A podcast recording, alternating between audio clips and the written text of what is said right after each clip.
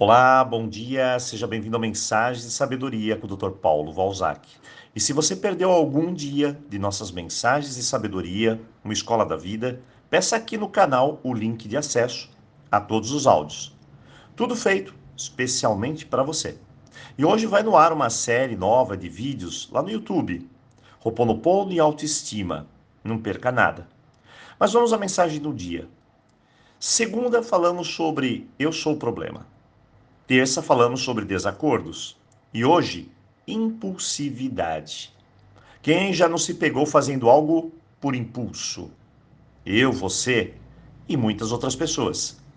E claro, o resultado final em geral é desastroso. Todos nós sabemos disso. Porém, mesmo sabendo, ainda continuamos a ser pegos por esses mesmos impulsos. Então, o que fazer?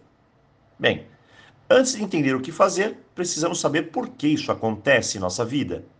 Existe uma sequência natural para as pessoas que têm um equilíbrio emocional. Primeiro, elas pensam. Segundo, elas sentem.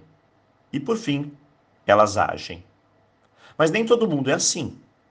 Por vezes somos sequestrados pelas emoções e nem pensamos bem. Mudamos a ordem das coisas sentimos aquela emoção, aquele impulso, agimos e lá por fim pensamos.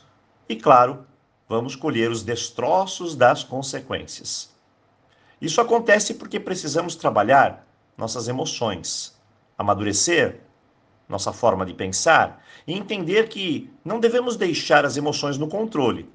Elas são como macaquinhos doidos e você sabe que eles são sempre inquietos e muitas vezes destruidores. Existe um ditado antigo, popular, muito simples. Ele se resume em conte até 10. Só isso, doutor Paulo? Só isso. O cérebro leva 10 segundos para se acalmar, para acalmar as emoções e se colocar na frente, pensar primeiro. 10 segundos. Então, antes de tomar qualquer decisão, apenas respire. Conte até 10. E olha, eu falei até 10. Nada de acelerar. 1, 2, 3, 4, 5, 6, 7, 8, 9, 10. Com calma. E respire. A respiração oxigena o cérebro, faz o impulso diminuir e assim você poderá pensar com mais calma. Outro detalhe interessante nesse processo todo é que, em geral, logo após esses 10 segundos, parece que a nossa mente vai respirar melhor arejar e uma solução também vai chegar. Minha dica: respire mais um pouco. E você, ao invés de ter uma solução, terá mais e mais soluções. Eu aprendi com a própria vida que nunca existe apenas uma solução ou uma maneira de se resolver algo. Existem muitas e muitas, e cada vez que eu tenho clareza, essas soluções chegam. Acredite no que eu estou te dizendo. Para as pessoas mais resistentes, que acredita que tem de falar ou reagir de imediato, pense apenas em algo essencial. Uma palavra um fluxo de emoção negativo forte pode machucar alguém. E isso, ao invés de ter o resultado que você imagina, vai ter o efeito oposto. Então, uma palavra atirada é como uma flecha. Cuidado, pois podemos magoar alguém ah, doutor Paulo, mas o outro me magoou. O outro fez eu sofrer. Eu sempre sou a bobinha da história. Cuidado. Talvez você esteja confundindo tudo isso com integridade, com valorização. Pois quem valoriza, ama e cuida, mantém sempre a palavra certa sem ferir ninguém. Lembre-se, não estamos aqui para levar o sofrimento para as outras pessoas.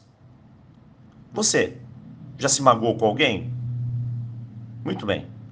É tão doloroso, não é? Então por que olho por olho?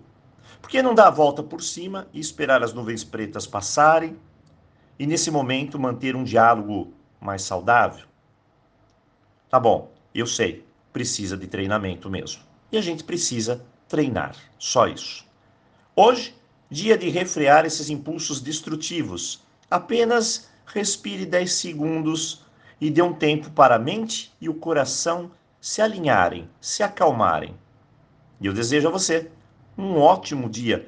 E como você já sabe, nas quintas-feiras, amanhã, não temos mais mensagens. Então, eu te encontro aqui na sexta-feira.